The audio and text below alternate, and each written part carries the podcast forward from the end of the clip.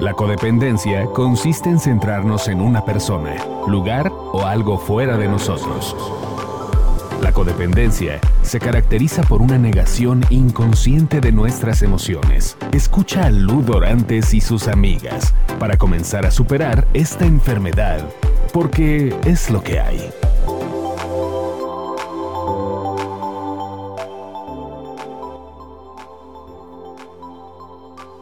Hola, buenas tardes, ¿cómo están? Soy Ludorantes y estoy con Elena Galindo, mi super friend. Hola, ¿cómo están? Qué gusto estar por aquí otra vez, Lu. Hola, mi Helen hermosa. Pues miren, vamos a hablar hoy de un tema que me pidieron mucho. Ustedes saben que yo tengo un grupo de codependencia, de ayuda, de autoayuda, de codependencia. Y el otro día en el chat del grupo se me ocurrió preguntar que qué tema les gustaría que tratáramos y la mayoría quisieron miedos. Entonces, pues vamos a empezar a darle gusto a la gente, a los que nos escuchan también, si quieren algún tema en específico. Vamos a empezar a tratar de hablar de los temas que ustedes nos pidan. Y en este caso empezaron a preguntarnos, o sea, por ejemplo, me ponían, eh, oye Lu, yo quiero que hablemos del miedo y la ansiedad, siento inseguridad cada vez que mi esposo voltea a una mujer, miedo a la, a la infidelidad, por lo tanto, miedo a, a las, al futuro, miedo a, perder, a las pérdidas, los miedos, ¿no? Finalmente que miedo realmente pues lo podemos tener a todo. Lo que pasa es que está presente siempre porque el miedo pues es una amenaza que está constantemente en nuestra vida y nos está pues, tal cual amenazando nuestra autoestima, nuestro autoconcepto y, pues es, es, como muy común temer, tenerlo, ¿no? El miedo. Exactamente. Aquí quería yo decir miedos y temores, por ejemplo, y que pueden ser lo mismo, ya muchas veces los como los tenemos manejados como lo mismo, tengo miedo, tengo temor, pero el miedo ya es como algo paralizante y temor es como no sé si me aviento o no, ¿no? Pero bueno, finalmente es lo mismo.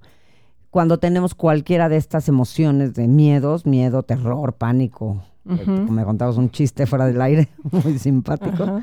Este, bueno, cuando tenemos estos miedos que realmente no me dejan no me dejan realmente este, actuar y, pensar y, pienso pura pendejada. ¿no? Ahora entendamos que el miedo es una emoción básica que cumple un papel fundamental, ¿no? que es el de la supervivencia.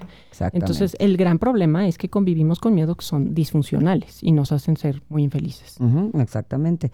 Sí, los miedos, el miedo definitivamente pues, de chiquitos, ¿no? O sea, el miedo eh, los niños les empezamos a tener que crear miedos para no metes el tenedor ahí en el enchufe porque entonces te da un toque y tal, porque cuando somos chiquitos no tenemos los miedos claros, ¿sabes? No, existen los miedos. Pero aún así yo, yo creo que sí nacemos con miedos.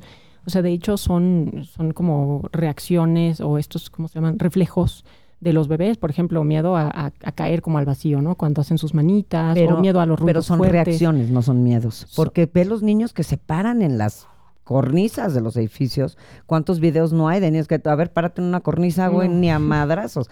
Y porque ya sabes que te va a pasar algo, ¿no? Pero cuando son chiquitos son reacciones, efectivamente. Y los miedos nos los va creando la sociedad, la educación, los, este, las expectativas. Los aprendemos. Ajá, eso ¿Y cómo los desaprendemos? estaría increíble poderlos desaprender. Que es de lo que vamos a hablar al rato, nuestras soluciones, justamente. Entonces, Aquí, por ejemplo, me preguntan y comenté con, el, con mis compañeros de grupo que les dije que lo íbamos a poner textual, sus preguntas, por ejemplo, una me pone, hola Lu, a mí me gustaría del temor, ¿no? Porque les puse que qué tema les gustaría, a mí me gustaría el temor, luego me puso otra, otro día me gustaría cómo manejar el miedo a la infidelidad.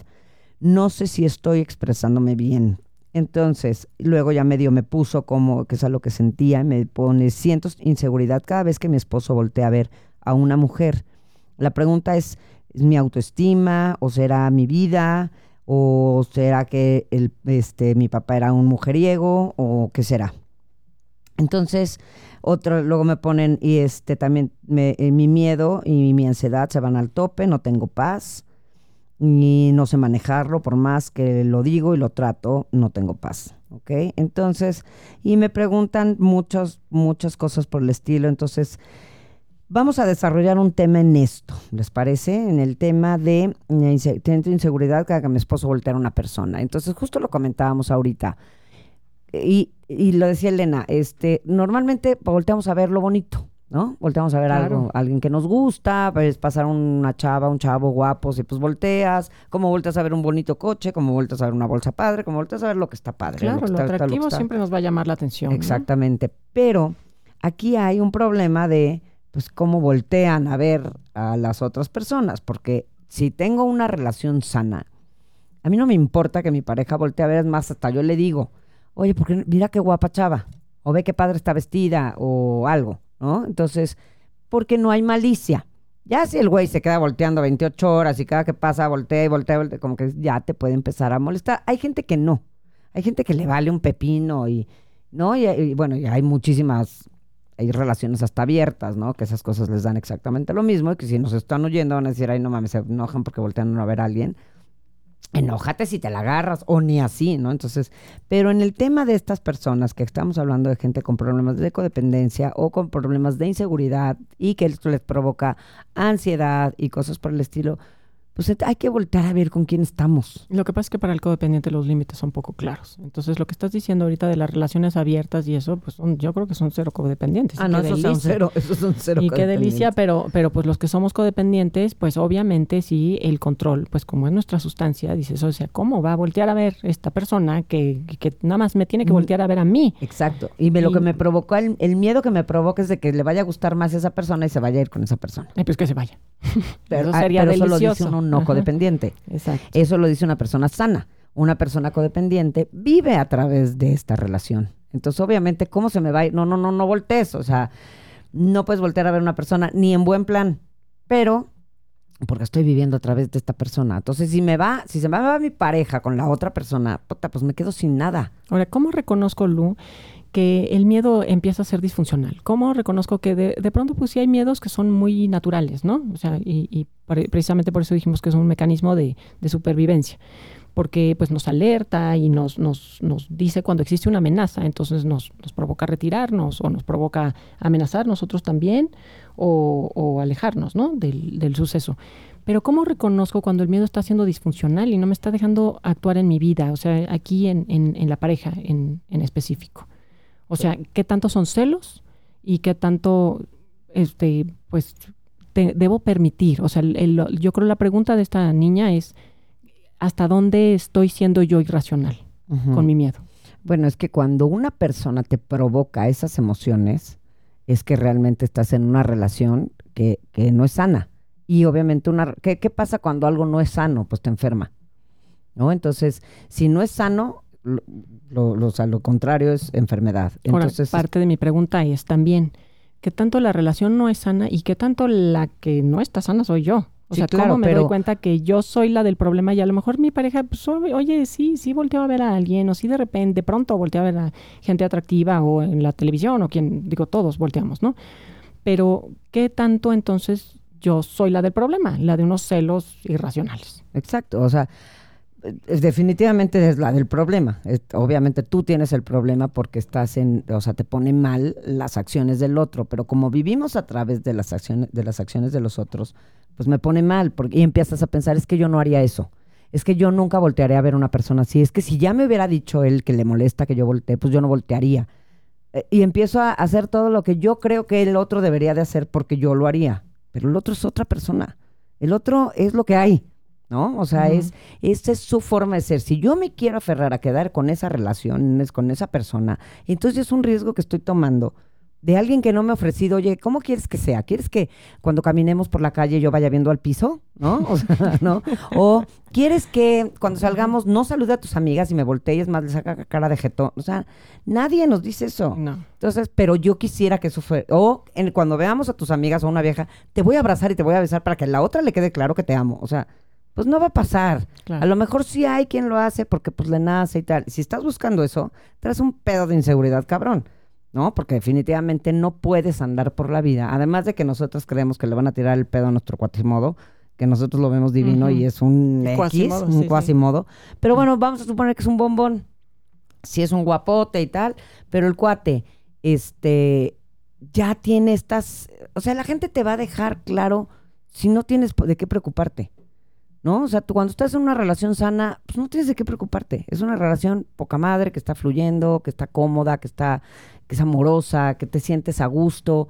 Porque si no, entonces estás todo el tiempo preocupada. Si te, o sea, si te molesta que voltee a ver una mujer, o en el caso de los hombres, que voltee a ver un hombre, y eso es cuando está contigo, cuando no está contigo, ¿de que será capaz? No, bueno, y que Eso le es lo empiece a- sonar el teléfono y que estés volteando a ver el mensajito Ay, no, sí, para ver quién le para ver quién le escribió y todo eso. O sea, qué, de verdad, qué infierno. Qué infierno, qué vivir inf- así, porque además, pues, hombre, todos tenemos la libertad. Nadie, nadie es posesión de nadie, ¿no? Entonces todos tenemos la libertad de hablar con quien queramos, voltear a ver con quien, o sea, acordémonos que este viaje es único y es personal y es nuestro proceso en el que venimos a aprender y, y nuestra vida pues es única, entonces no podemos poseer a nadie, ¿no? A nadie. Y eso obviamente te ataca tu autoestima, porque también me lo pusieron, este, bueno, ¿y qué tiene que ver con mi autoestima? Pues tu autoestima está hecha pedazos, pero no por la persona, está, está, hecha, pedazos, está hecha pedazos por ti mismo. O sea, tú no te generas en ti misma ninguna seguridad.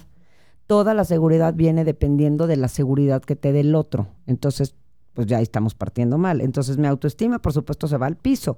Entonces, cuando yo quiero que un mujeriego cambie, pues es puro control. Es control de mi parte, eso es codependencia, eso es, pues esto es me provoca los miedos, porque las cosas no salen como yo quiero. O sea, ese es mi miedo, que las cosas no pasen como yo quiero. El güey igual se va, o el güey este, igual va a empezarle a tirar la onda a alguien más, o, al, o viceversa, el hombre también piensa lo mismo de la mujer, no, esta vieja pues está muy guapa, y entonces ese güey ya la volteó a ver, y, entonces, y empiezas esta, esta bola de inseguridades que obviamente atacan tu autoestima, pero le estás atacando tú mismo con tus pensamientos. Y este, y quieres que el otro cambie cuando es su personalidad.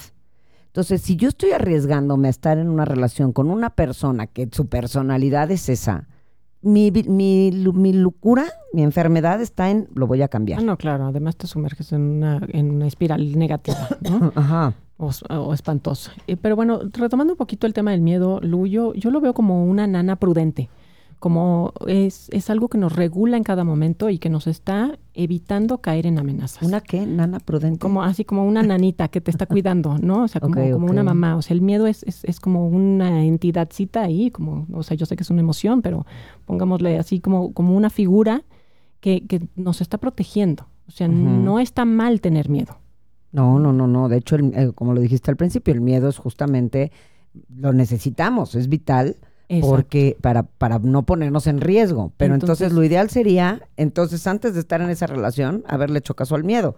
O sea, ¿por qué voy a estar con, ya vi que este güey es así o esta vieja es así, güey, qué miedo? Bye. Y no Exacto. aventarte y ya estando adentro, quiero cambiarlo. O sea, hay que hacerle caso a la intuición desde el principio Ujú. que me dijo, esta relación es para mí o no. Y por ejemplo, ahorita, hay otra persona que me lo dijo que lleva muchos años casada y que tiene, o sea, su, su pareja ya tiene, este, aquí en estas, en estos chats que pusieron que querían que habláramos de esto, la pareja ya tiene otra familia y esta persona no se puede salir de su, de su, de su casa por miedo. Y entonces el problema ya es con los hijos, que ya los hijos ni viven con ella, pero entonces ya trae culpas. Los miedos de quedarte en lugares es que te empiezan a crear culpas. Entonces, ya no nada más es el miedo de dejar, entonces ya es que si yo la cagué, es que si yo no hice esto bien, es que si entonces, este, ¿para qué me quedé? Y entonces ahora tengo un hijo que tiene problemas de adicción o lo que sea, entonces pues, creo que me tengo que quedar más, o ya, entonces ya creaste culpas. Entonces, es momento, por ejemplo, si hay alguien que nos esté oyendo que tiene más de X años, los que sean, más de 10, 15, 20, 30 años casados, 40 años casados, y están en una relación así de, nociva, no tengan miedo. O sea, el miedo va a seguir ahí, sus vidas van a seguir siendo un infierno. No, van a- viven con estas, todas las emociones que crean, que crean los miedos, que son ansiedad, angustia, depresión, este enojo. Todas esas emociones es un pinche cóctel asqueroso con el que vives todos los días, con tal de no, no, no, no, no salir, no soltar eso, que ya no es tuyo. Cuando Sí. algo te crea miedo, no es para ti, ya te atoque, o sea, te quema, te pica, te, te rompe, no es para ti. Pero entonces con esto de la intuición, me- yo lo que yo entiendo es que estás queriendo que hagamos conciencia o que razonemos qué parte mía está afectando ese miedo. O sea, es por decir que ahorita dijiste, pues me está afectando mi reconocimiento, me está afectando mi autoestima, me está afectando mi autoconcepto. Y entonces cuando yo reconozco qué parte de mí me está afectando ese miedo, ¿es posible trabajarlo? Claro, 100%. Y, pero antes de irnos a eso, que son ya empiezan a ser como soluciones, quiero comentar que, por ejemplo, otros, otros miedos que nos pidieron, que fue el miedo a perder al futuro, a perder a mi familia, a mi ser querido, a perder el, el trabajo, a perder este, la economía, ¿no? A- tengo miedo a lo que va a pasar, qué va a ser de mí si Miedo pierdo. a soltar el control. Es, es que es, es Eso, justamente, es no puro control. de o sea, tú, aquí por ejemplo, miedo a, la fa- a que te una fa- a un familiar, un hijo, ¿no? Que siempre vivimos con esos miedos. De entrada ya traes, cuando estás pensando en puras pérdidas, que traes algún problema, ¿no? Que tienes que empezar a atacar, porque ¿por qué vives con miedo? ¿No? Entonces, este, obviamente me falta, tengo, tengo falta de mí, tengo falta de mi, de credibilidad en mí, porque estoy con miedos. O sea, no confío en que yo pueda ser lo suficientemente capaz de darme una vida plena a mí mismo. Entonces necesito a todos los demás, necesito el dinero, necesito la chamba. Sí, obviamente, pero entonces, por ejemplo, si yo tengo miedo de que voy a perder la chamba porque ya lo estoy viendo fatal, pues me muevo, ¿no? Y empiezo a buscar otra opción, empiezo a ver otra cosa así.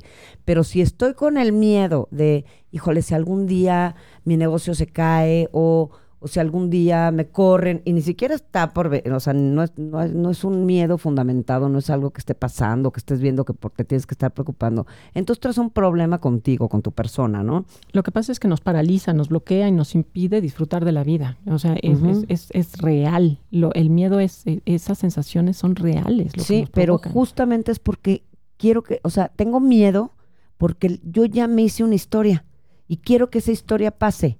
No le dejo a la vida que funcione, ¿no? Yo no le dejo a la vida que, que, venga lo que tenga que venir. Yo ya hice una lista y así tiene que pasar. Yo lo digo mucho, yo hago mi agenda y Dios la acomoda, o sea, entonces ten cuidado de crear y pensar que las cosas que van a pasar son las que van a pasar, porque entonces por eso tienes miedo y crees que si no pasan como van a pasar, algo, algo malo te va a suceder. Y todos los seres humanos, ahora sí vámonos a la parte de, de empezar a comentar soluciones en esto.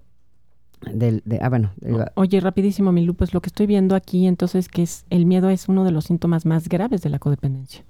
100%. 100%. De- Es que son todos, porque mira, el miedo obviamente es un síntoma espantoso y muy importante en, los, en la codependencia, pero al mismo tiempo el control. O sea, el miedo es porque no puedo controlar. Porque no quiero soltar el control. No, porque no, exacto, o sea, no puedo controlar, más bien, estoy tratando de controlar todo el tiempo, exacto, o sea, no suelto el Sí, control, porque estoy- realmente no controlamos nada. nada, pero yo estoy queriendo, mi mente, mi enfermedad, la codependencia, esta enfermedad maldita que es la codependencia, que aunque sea muy pinche, yo lo sé, y a mucha gente no le gusta que se, que se le diga enfermedad, pero es que es, o sea, no es un aferre, no es que, ay, yo quiero ser una, quiero ser una Y bestia. quiero ser codependiente. Sí, quiero ser codependiente, güey. Creo que Está está, de moda, está de moda. Además, últimamente ya tiene nombre, ¿no? Entonces, este. Y no, van a grupos y así. Ajá, y se, y hacen amigos. Exacto. Entonces, este, no es un tema de, ah, qué pendejo esta vieja o este güey, bien codependiente. No, güey, es una enfermedad. Por eso se le dice, que, o sea, con, sus, con todas sus letras, que es una enfermedad que yo no quise tener. O sea, algo me la detonó, alguien me la detonó. Es un trastorno. El otro día estábamos en junta y justamente platicábamos que nosotros hacemos el programa de 12 Pasos de Alcohólicos Anónimos usando el libro de AA. Y yo les decía que debería de haberse llamado Adictos Anónimos, no alcohólicos, porque realmente son todas las adicciones y este programa sirve para todas. Entonces, bueno, es un, es un, es un pro- el problema del control en nosotros los adictos o dependientes, que bueno, que como también se los decía, una vez que estás trabajado, vives mejor que un sano, mucho mejor, con muchísimas más herramientas fregonas que te pueden hacer entender muchísimas cosas de ti. Este, entonces, bueno, finalmente, la, cuando no puedes soltar el control, que tú quieres que las cosas salgan como tú crees que deben de salir, porque así va a estar mejor, entonces empiezan los miedos. Justamente empiezo a crear todos estos miedos porque, híjole, si no sale, y si no llegó en ese momento, y si no pasó tal cosa, ese es tu control, 100% el control de las cosas para que todo esté bien. ¿Tú crees que si todo pasa como tú ya te lo esperas que va a pasar, que debe de pasar, va a estar bien? Y no, no, o sea, y no siempre. Va a estar bien para ti según esto, pero a lo mejor cuando se logre, ni siquiera estás contento. Oye, pero además está, ahorita me estoy acordando de una cosa muy chistosa y muy estúpida. al mismo tiempo, pero empezamos a, hacer, a repetir patrones de- eh, con esta ansiedad, ¿no? Sí, yo me acuerdo que yo llegaba sola a mi casa, mis hijos no estaban, no había nadie, y yo, o sea, tenía pánico de estar sola, este, este pavor de decir, no, es que no voy a poder dormir, entonces tenía yo que encerrarme en mi cuarto. O sea, paso número uno, encerrar la casa, todo, luego encerrarme en mi cuarto con llave, por supuesto, no, el, Bueno, el monstruo no fuera a estar, el, el monstruo no fuera a estar en tu ¿no? cuarto, güey. entonces, ¿por qué? Revisar ¿Para qué te debajo de la cama. No, a- bueno. abrir el closet, por supuesto, revisar el baño, todo lo demás. Y ya que había yo revisado dos o tres veces, me podía dormir.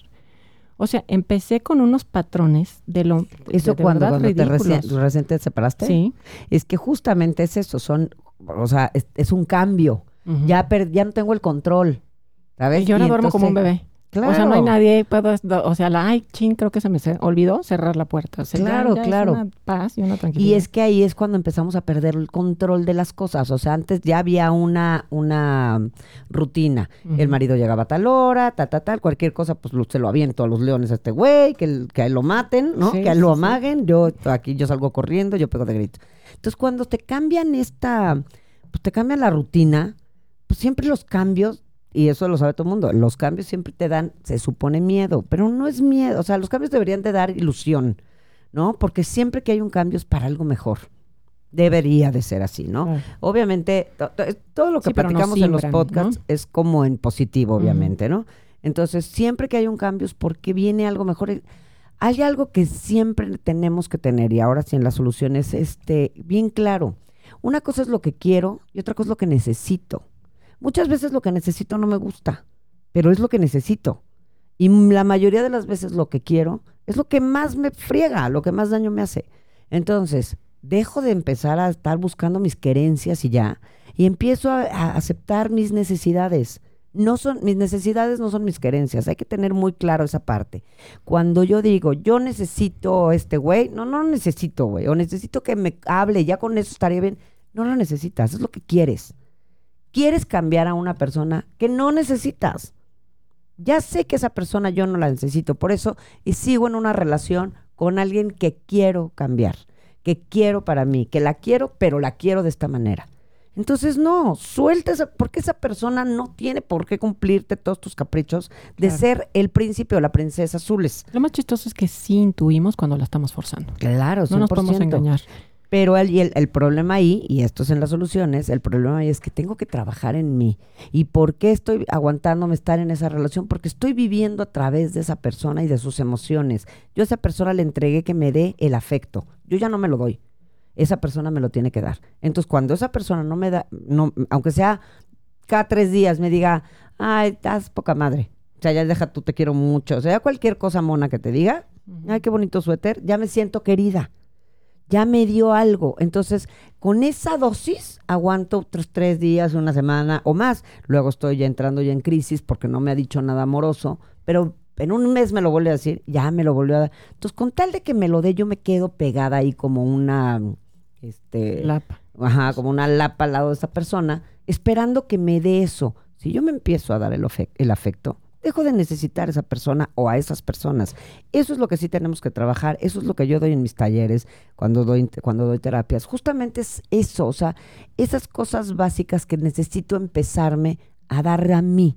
Para, po- por eso les decíamos, estos podcasts son de ayuda, de conocimiento, para que entiendan por qué las situaciones, pero busquen ayuda, real busquen ayuda, porque en un podcast solo no va a poder a lo mejor resolverles todas sus inquietudes, pero realmente busquen ayuda. Y definitivamente el problema es mío, no es del otro.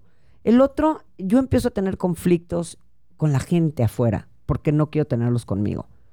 Pero es donde debo de empezar a tener los conflictos conmigo para entonces arreglarlos. ¿Por qué le exijo a la otra persona que sea mejor persona? ¿Por qué te exijo tú que cambies y yo no me lo exijo? Empiezo a tener conflicto con el de al lado y cambia y haz y dime y torna, pero yo conmigo no. Yo ya soy así. Lo más cómodo es no trabajar en mí, es tratar de cambiar al otro. Y entonces el otro tiene la culpa. Pero la realidad es que el problema lo traigo yo. Y yo soy la que tengo que cambiar. Y yo soy la que tengo que empezar a ver. Si me molesta que el güey voltee a ver a las viejas, ¿qué hago con este güey? O sea, una cosa, van a voltear a ver mujeres y van a voltear a ver hombres, todo el mundo, siempre que, que llame la atención, hasta por feos.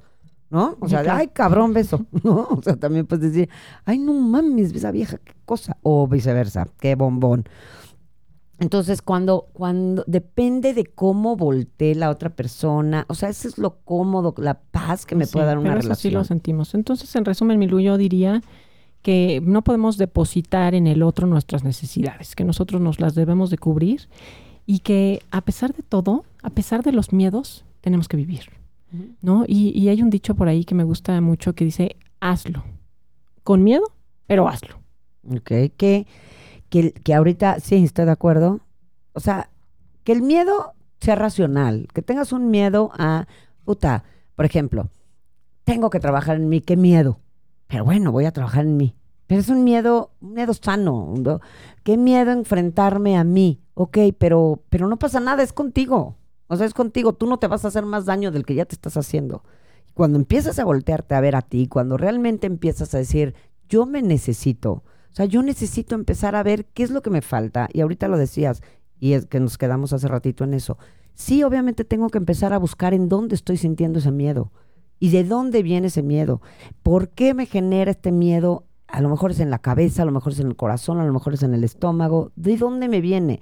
Y normalmente mucha gente me dice que es en el estómago, porque en el estómago viene la ansiedad, viene que todas las cosas demás que te provoca el miedo, ¿no? La ansiedad, la angustia y tal. Pero también está en la cabeza, la angustia está en la cabeza y entonces ya estás pensando en 80 mil cosas.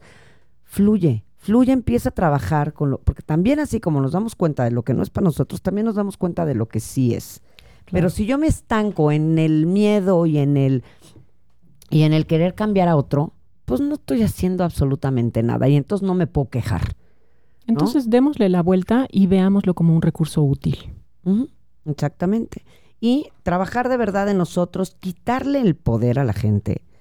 Que eso es otra cosa que me decía una persona. ¿Cómo le hago si yo a mí me da mucho miedo llegar a mi casa y entonces que mi, toda la familia me, me, me bulé, por ejemplo, ¿no?